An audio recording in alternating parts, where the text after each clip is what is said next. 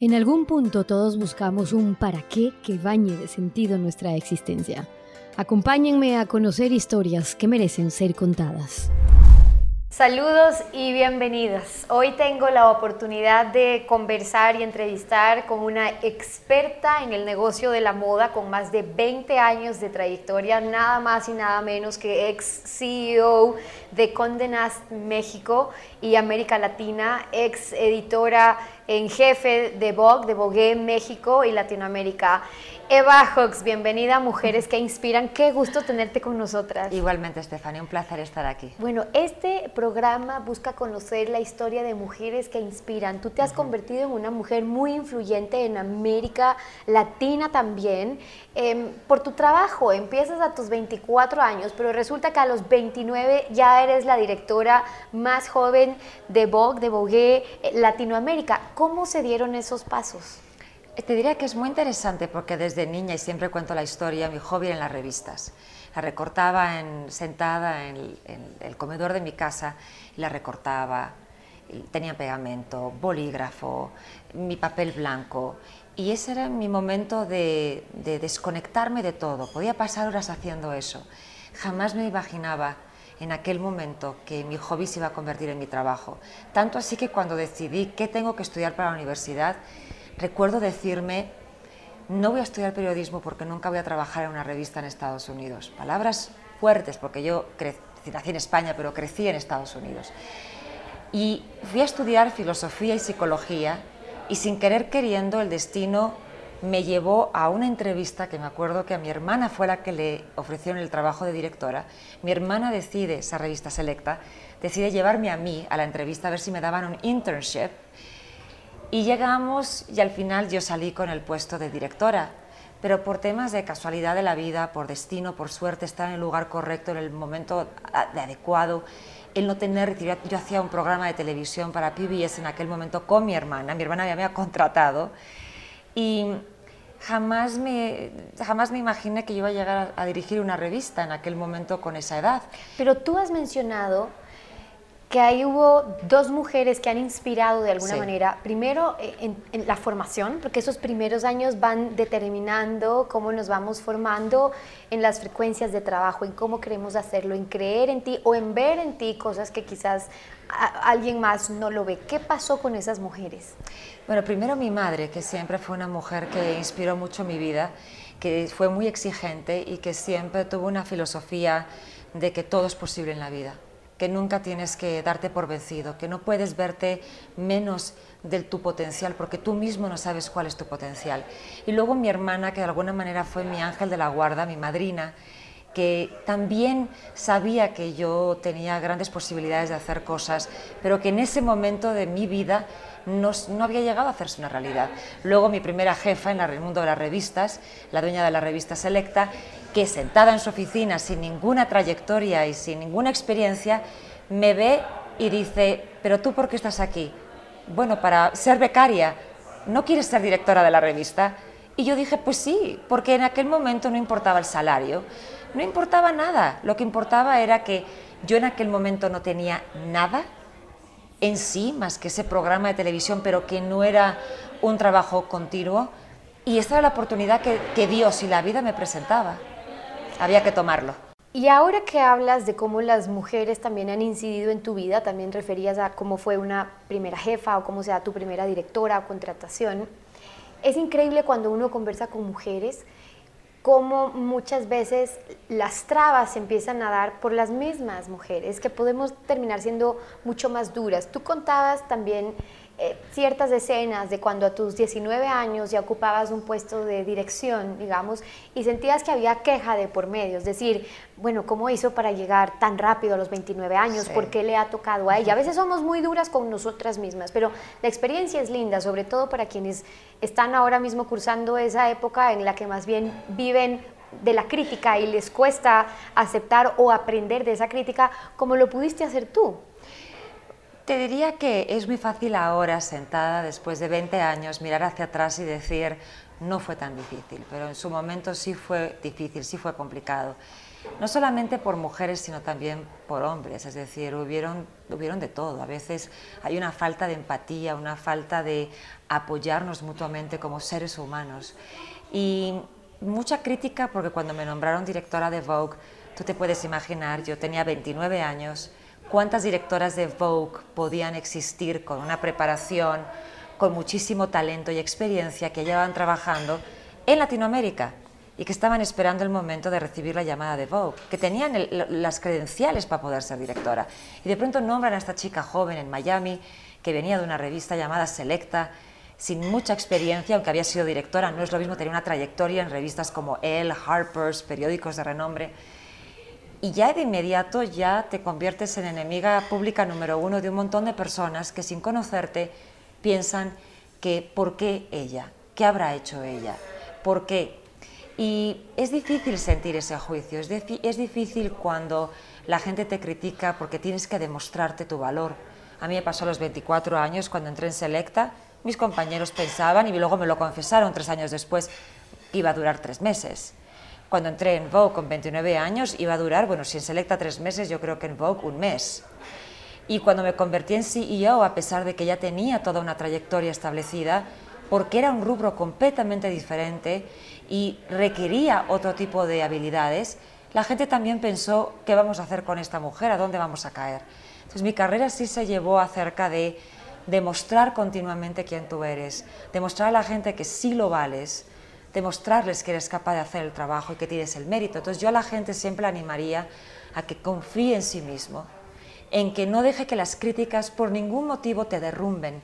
Las críticas te hacen, son cicatrices que son parte de tu cuerpo y de tu alma y que son necesarias porque representan quienes somos, pero no te pueden marcar hasta el punto de dejarte sin la posibilidad de actuar, porque entonces ya las cicatrices, ya la envidia, ya los comentarios negativos, ya los estás haciendo tener un poder que tú no puedes permitir. Quiero hablar un poco de tu trabajo para las miles de mujeres que están interesadas con quien fue eh, CEO, ex editora en jefe de Vogue en, México, en Vogue y América Latina, eh, como la conocemos acá, de Condé Me encanta lo de Vogue. Hace tiempo que yo no escuchaba esa forma de decir Vogue, pero es verdad, en muchos países se conoce como Vogue. Pero también esta experiencia increíble de Condenast que tuviste en México, ¿cómo se van, se van dando estos pasos de, ok, ser esa niña a la que le encantaba ver las revistas, no imaginarse que esos trazos le iban a llegar a ser CEO de las más importantes revistas que puede haber en el mundo de la moda, pero luego ver cómo hacer de la moda tu forma de vida que terminó siendo, cuando para muchos puede terminar siendo algo muy superficial? Bueno, ¿cuánto tiempo tenemos? Porque es una larguísima historia y hay muchísimas anécdotas que son parte del por qué yo llegué a ser CEO. Pero te diría que algo, algo clave y fundamental fue, eh, sí, hacer bien mi trabajo, pero sobre todo es que siempre entendí la compañía para la que trabajaba. Tenía muy claro quién, eh, quién era Condé Nast, qué tenía que hacer para Vogue o Vogue, eh, cuáles eran los objetivos, la forma de pensar, la forma de hacer el trabajo en base a la visión y filosofía de una compañía. No hacer lo que yo quería, sino representar todos esos conceptos de la, empresa y lograr tener los resultados con la audiencia. yo siempre digo, tienes que conocer la empresa para la que trabajas y no necesariamente solo vas a conseguir del sitio web. Tienes que verdaderamente pensar como ellos piensan, escuchar. Muchas veces recibo ahora muchos comentarios de chicas jóvenes que están empezando sus trabajos y me dicen, Eva, yo quiero poder tener un poder hablar más en juntas y mis jefes son principalmente hombres y yo siempre digo, ¿por qué en vez de querer hablar tan rápido, por qué no escuchas? ¿Por qué no escuchas y prestas atención de cómo se maneja cada una de las personas en esas reuniones? Vas a darte cuenta el día que tú dejes de pensar en ti y pienses en los demás y veas estratégicamente cómo piensan, porque el día que te toque hablar, tú vas a saber exactamente qué decir, qué no decir y cómo presentarte para que la gente diga, wow, quiero saber más. Entonces, y eso es lo que, y a mí nadie me lo enseñó desafortunadamente, porque me hubiera encantado tener el libro mágico que me hubieran dicho, eso es lo que tienes que hacer. Entonces, uno, conocer muy bien la empresa en la que estás trabajando, pero yo diría que tienes mucho mérito, del cual vale la pena hablar, en conocer a tu consumidor, porque esa es otra experiencia para hacer de estas revistas de la moda. Además, hoy que tú puedas trabajar ya 20 años después de estar en este campo, en alianzas estratégicas, en hacer consultoría, es decir, ¿qué te hace distinta a ti en el mundo de la moda de alguien que pudo haber querido hacer lo que tú hiciste y no lo logró? Yo creo que es una mentalidad estratégica, que es lo que acabas de mencionar tú. Y yo no es que necesariamente fui estratégica siempre, pero te diría que el punto clave fue el día que descubrí que en Vogue, para yo poder tener más dinero para producir mi revista, tenía que haber más publicidad. Y ese día entendí que además de mi consumidor, yo tenía que ayudar a traer un ingreso económico a la revista, sin sacrificar el producto que tenía que hacer al consumidor. Entonces supe manejar muy bien todas las filas del negocio, sin nunca romper la filosofía de la empresa. Es decir, dar un producto de calidad al consumidor, traer ingreso económico a la compañía y hacer un buen producto que dejara resonancia. Entonces, muchas veces yo diría que donde la gente falla, y porque yo he manejado a muchas personas, donde la gente falla, donde yo acerté, porque cometí errores, muchísimos errores, pero en vez de engancharme en el error, en vez de decir me regañaron y me llamaron la atención. Yo no me enganchaba en eso. Yo lo que quería saber es cómo no lo cometo de nuevo. ¿Qué tengo que hacer para ser mejor? Nunca me tomé nada personal, aunque luego llegara a mi casa y me salieran las lágrimas, porque dolía y porque cuando uno tiene pasión a uno le cuesta. Pero siempre, siempre, siempre quería saber qué tengo que hacer. Me acuerdo un día, una directora editorial que yo tenía, cuando todavía Vogue no había llegado a tener el peso que tenía que tener, llegó a mi oficina y me tiró la revista en la mesa y me dijo, esto no sirve. Yo me acuerdo que en ese momento, trabajando hasta las 3 de la mañana con un equipo de tres personas, em, tienes ganas de llorar, tienes ganas de agarrar tu bolso e irte. Pero en ese momento le dije, ayúdame, ¿cómo lo hago mejor? Y nunca te olvidas de esos momentos, porque ese es el momento en que tú demuestras quién tú eres. No le empiezas a echar la culpa a nadie y te digo, todavía me emociono cuando cuento la historia, porque siento la angustia de querer llorar. Y yo siempre recomiendo a la gente, esos son los momentos que van a determinar quién eres como persona, tu, estilo de liderazgo. Esos son los momentos, no las grandes reuniones, no los grandes eventos. Eso va a ser. Entonces, eso se tiene que nacer. Me gustó y me llamó la atención de Eva cuando resalta en sus experiencias, en sus, en sus trabajos y en lo que puede ver alguien que llega a ser CEO y tener después bajo su cargo, porque ella lo cuenta cuando empiezan con tres, pero luego eh, llegar a ser una CEO donde ya no eran solamente tres. Em, ¿Cómo se puede lograr? Porque hay un perfeccionismo que es sano y es bueno, es pulcritud. Yo veo muchas dosis de perfeccionismo ahí. Hay un perfeccionismo que no es eh, sano en, en, ninguna medida. Pero cuando yo veía ciertos ejemplos que tú mencionabas, decías, todos podemos buscar la excelencia en lo que sea que estás haciendo. Es decir, un pasante, si te piden entregar unas hojas, es distinto entregar unas hojas que entregar unas hojas bien puestas con un clip y perfectamente entregadas. O ponías un ejemplo del café, si sabes que a tu jefe le gusta un café a las 4 de la tarde, qué distinto es que 15 minutos antes pregunte, hoy va a querer un café. Sí. Cito esos ejemplos porque me llama mucho la atención para hablar de esa excelencia, ese ojo que tú tuviste para ver en cualquier minucioso trabajo se puede buscar esa excelencia. Totalmente, la gente se centra en el puesto o en el protagonismo o en la celebridad. Ah, ella se empeña tanto en hacerlo bien porque las luces, el foco de atención está sobre ella. Pero cuando yo estaba en Selecta, la directora de Selecta, la dueña, yo iba con ella a todas partes. Yo era la sombra de la dueña, yo no era la protagonista. Y yo hacía de todo. Y al final, hagas lo que hagas, hazlo muy bien. Me acuerdo nuestra recepcionista, cuando yo era CEO de Condenast, me preguntó un día, Eva, ¿qué tengo que hacer para crecer? No quiero quedarme de recepcionista toda mi vida. La miré y le dije, bueno, ¿te has dado cuenta del trabajo que tú tienes, el acceso que tú tienes aquí sentada? Por este lugar pasan directores generales de empresa, altos ejecutivos y personas claves. Uno de ellos se puede fijar en ti. Todo depende de cómo te tú presentas, de cómo haces tu trabajo. Me pasó también recientemente en el aeropuerto de Dominicana, eh, de, de República Dominicana en Punta Cana. Pasé por el VIP, me siento muy glamurosa diciendo esto, no pasa todos los días. Y la chica se acerca y me dice, ¿y usted qué hace? Y me va preguntando y me dice, ¿qué consejo me darías? porque no estoy haciendo el trabajo que yo quiero. ¿Y qué quieres trabajar? Administración de empresas. Ah, muy bien. Tú entiendes que por este lugar tú estás recibiendo a muchísima gente. La gente que entra en VIP es gente importante. ¿Tú te has puesto a pensar que mientras estás sintiendo que no estás en el trabajo que tú quieres, que esto te ayuda a pagar las cuentas, estás perdiendo la oportunidad de oro? Que por aquí puede pasar un empresario, un ejecutivo y alguien que en la forma en que tú le trates, en la forma en que tú te compartes, que vea el entusiasmo con el que tú haces tu trabajo, no le vayas preguntando por un trabajo, porque entonces enseguida va a pensar que el día que trabajes para ti, vas a hacer exactamente lo mismo. Enséñale que tú tienes fidelidad, que tú eres una profesional, que tú resuelves los temas y que estás preocupado de hacer un trabajo bien. Y ese día alguien va a llegar, te va a ver y va a decir, ah, eres tú. Esa es la persona que yo necesito. ¿Por qué la mujer, la dueña de Selecta, cuando yo me senté en esa oficina, sin pensar ni pretender que iba a ser directora, pensó en mí como directora? Porque ella vio algo en mí que nadie más había visto, que yo inconscientemente estaba presentando pero eso nunca se me olvidó. Por eso, suerte, destino, oportunidad, preparación. Yo nunca me gradué de la universidad. Y siempre fue un tema que acabó sobre mí porque yo no me sentía que estaba preparada para nada.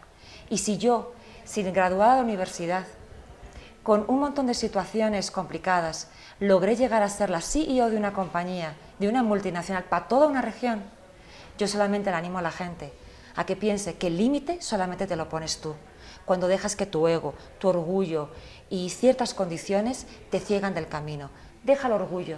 Deja el orgullo para las fotos en Instagram. Deja el ego para, las redes sociales. Ahora, la hora de la hora, a trabajar como tú lo has hecho. Y eso tiene mucho que ver, la suerte tiene mucho que ver o va de la mano bien agarrada de la preparación. Eh, si bien Eva tú puedes compartir una historia de yo que no fui a la universidad, lo que alcancé, pero hay una preparación de por medio en cada trabajo que tú hacías. Había estudio de por medio en cada nueva eh, oferta que tú recibías. Cuando tú hablas de que el sacrificio hay que vivirlo, y hay que sentirlo. ¿Tú realmente crees que aquello bueno no va a llegar tan fácil, que de verdad se necesita sacrificio? Y digo por qué, porque hay toda una tendencia hoy de también vive feliz, que las cosas, y no se hable de las nuevas generaciones, en que pues las cosas llegan un poco más fácil o las queremos un poco más fácil, y se deja de lado ese sacrificio que viene acompañado luego de la gratificación. Totalmente. Si hay un sacrificio, tú tienes que saber cuál es para ti. Para cada persona va a ser completamente diferente. Y cada uno tiene que decidir qué es, lo que quiere hacer. Yo no digo que tienes que quedarte en una oficina hasta altas horas de la noche para tener éxito. Yo no digo que tienes que sacrificar ver a tus amigos o tu familia. Pero es una decisión que tú tienes que tomar y tienes que estar muy consciente de ella para no arrepentirte después. En el tema de estudios, y luego regreso al sacrificio, te cuento una anécdota que cuando yo fui nombrada CEO, a mí nadie me dio un curso de administración de empresas ni números y tenía yo que revisar los reportes financieros a, la empresa, que eran extensos. Y yo decidí buscar a la CFO de la compañía en aquel momento y sin haber sido nombrada, iba cada tarde a preguntarle, ¿y cómo es esto? ¿Y cómo se llama esta otra cosa? ¿Me puedes explicar esto de nuevo? Era una situación de debilidad, porque yo, ella sabía que iba a ser su jefa. Y yo tenía que preguntarle a una persona que me dijera cómo funcionaba. Entonces, a veces el sacrificio está, vuelvo al ego, a dejar al ego de un lado y poder sentarte con una persona y pedirle consejo. ¿Cuántas veces yo animé a las personas en la compañía a, ok, no sabes de tal tema, pero si tienes sentado en el otro lado a una persona que es experta, le has invitado a comer, le has invitado a un café, te has acercado para saber cómo se siente, que esto, hay gente que está deseosa de dar todo lo que sabe y solamente hay que saber preguntar. Entonces no tienes que irte a un curso necesariamente, no hay que irse a un curso en una universidad, hay mucha información que está allá afuera. Solamente es, sí, un sábado, en vez de ir a yoga, quizás tienes que sacrificarte y sentarte en una computadora o ir a tomar un café con una persona que resulta que es un experto, que te lo presentó tu tía y, y, que es alguien que te puede ayudar a saber algo que tú no sabes. El sacrificio no tiene que ser tan grande, puede ser tan pequeño. En las nuevas generaciones yo creo que tuvo mucho que ver la crisis del 2008 que ellos vieron a sus padres quedarse sin trabajo después de años de sacrificio y se dieron cuenta de que quizás merece esto la pena. ¿No merece más la pena ser feliz? No digo que es en todos los casos, pero también animaría que la vida no está llena de extremos. No se puede ser ni tan feliz ni tan triste. Que en la felicidad hay cosas muy bonitas, pero que en el amargo, como el café sin azúcar, también sabe rico a veces, si sabes esperar y tener paciencia. No puedo dejar una entrevista con Eva sin hablar de la moda, porque habrá muchas de ustedes que están interesadas en ese campo y por eso quiero aprovechar un poco de tu conocimiento en esa línea, porque tú hablas eh, de esta moda que hoy quizás es más em, eh, democrática, en el sentido que ya em, hay, hay, propuestas diferentes que pueden calar, que, que más bien hablan de nuestra diversidad y en esa oportunidad de ver lo distinto, de entrar con algo que podría parecer superfluo por más historia que tenemos alrededor de la moda, lo que define, lo que habla, el lenguaje, la comunicación, ¿cómo, lo, cómo la viviste tú a la moda en general después de estar o seguir 20 años vinculada y viviendo con ella?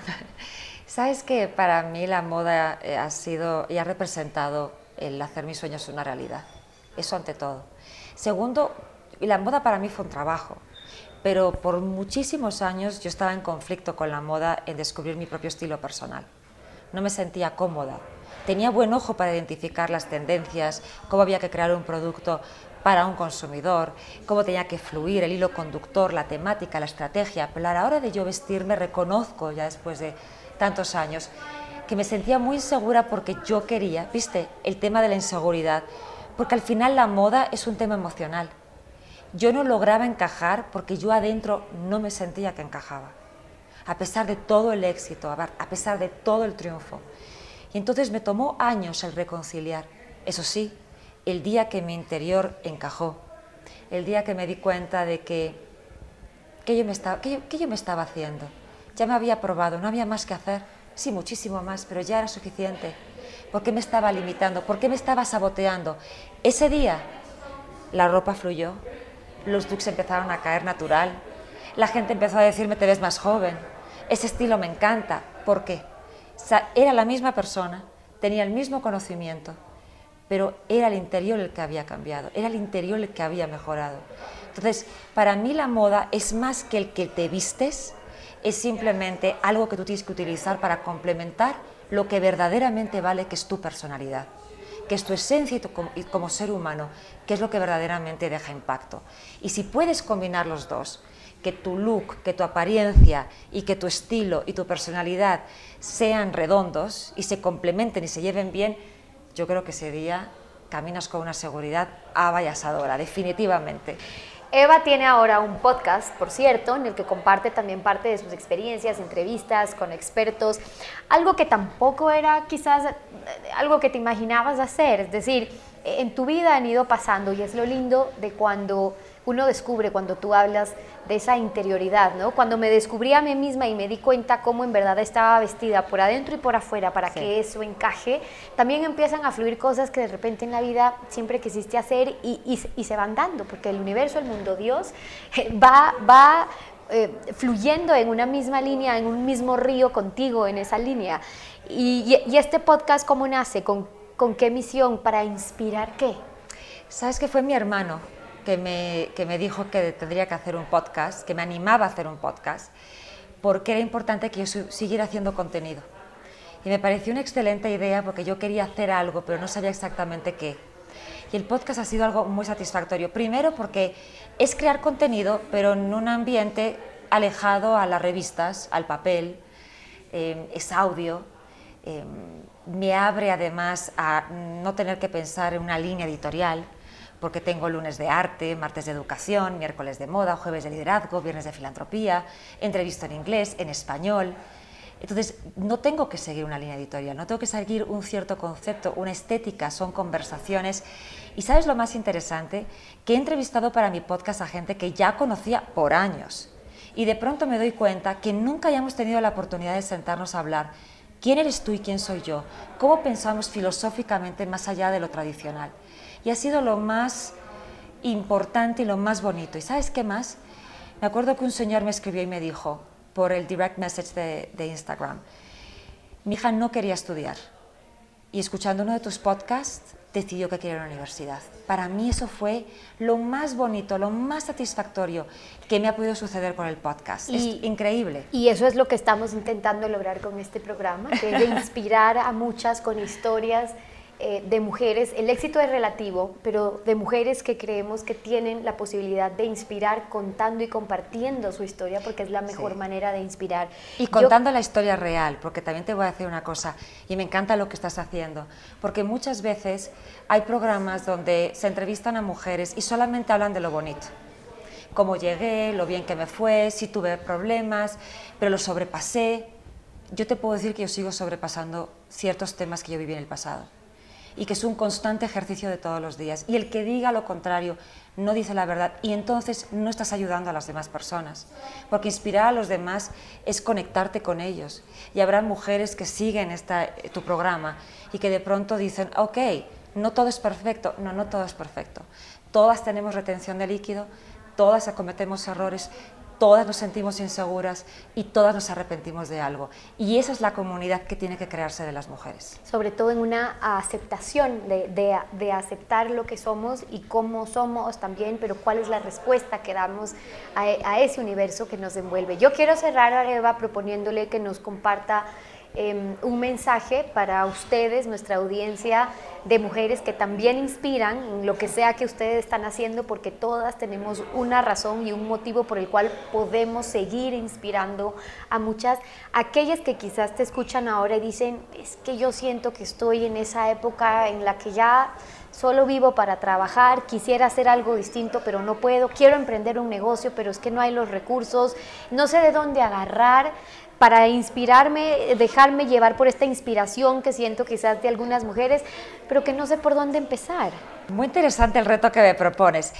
Yo le quiero hablar a todas las mujeres, porque muchas veces cuando hablamos de la inspiración de mujeres, nos centramos en aquellas que trabajan y yo me centro en todas las mujeres, aquellas que se quedan en casa, aquellas que trabajan, aquellas que todavía no han encontrado una razón de ser porque se han dedicado a su familia, a nivel personal, ellas como seres humanos, quién soy, y aquellas que están trabajando y quizás están pasando por un, un momento de incertidumbre. Yo diría que lo más importante es no tener miedo. Preocúpate, prepárate, escucha, analiza, pero ante todo no tengas miedo, porque el miedo es necesario hasta cierto punto, menos cuando te paraliza, y el día que te paraliza, eso puede ser muy destructivo. Yo he pensado siempre mucho las cosas, he meditado, he consultado a diferentes personas cómo tendría que hacer eh, todos mis movimientos, todas mis decisiones, pero al final hay un solo responsable y ese eres tú. Muchas veces las mujeres dudamos de nuestra propia capacidad. Pensamos que el tema económico o el tema financiero o ciertas conversaciones es solamente para un grupo de personas con una cierta preparación, con un grado universitario, con un posgrado, con un máster. Pero al final, si tú te lo propones, tú eres capaz de hacer lo que tú quieras. Yo soy un ejemplo de eso y creo que cada persona que quiera hacer algo y que quiera dejar una huella lo puede conseguir. Así que analiza bien qué sacrificio tienes que hacer, analiza si verdaderamente es lo que quieres hacer, ponlo a prueba y entiende que el camino de la vida está lleno de curvas, como una carretera, y en cada curva hay una diferente señalización. Estate preparada porque quizás lo que tú tienes en mente no es necesariamente el camino que vas a terminar haciendo. Y eso es lo bonito de la vida. Y con ese empujón y con ese mensaje de la ex CEO de Conde Nast y de Vogue para América Latina, los quiero dejar también y agradecerle a Eva por habernos acompañado. Gracias por estar aquí inspirando a más en Mujeres que Inspiran. Gracias, Steffi. Y a ustedes, hasta una próxima oportunidad.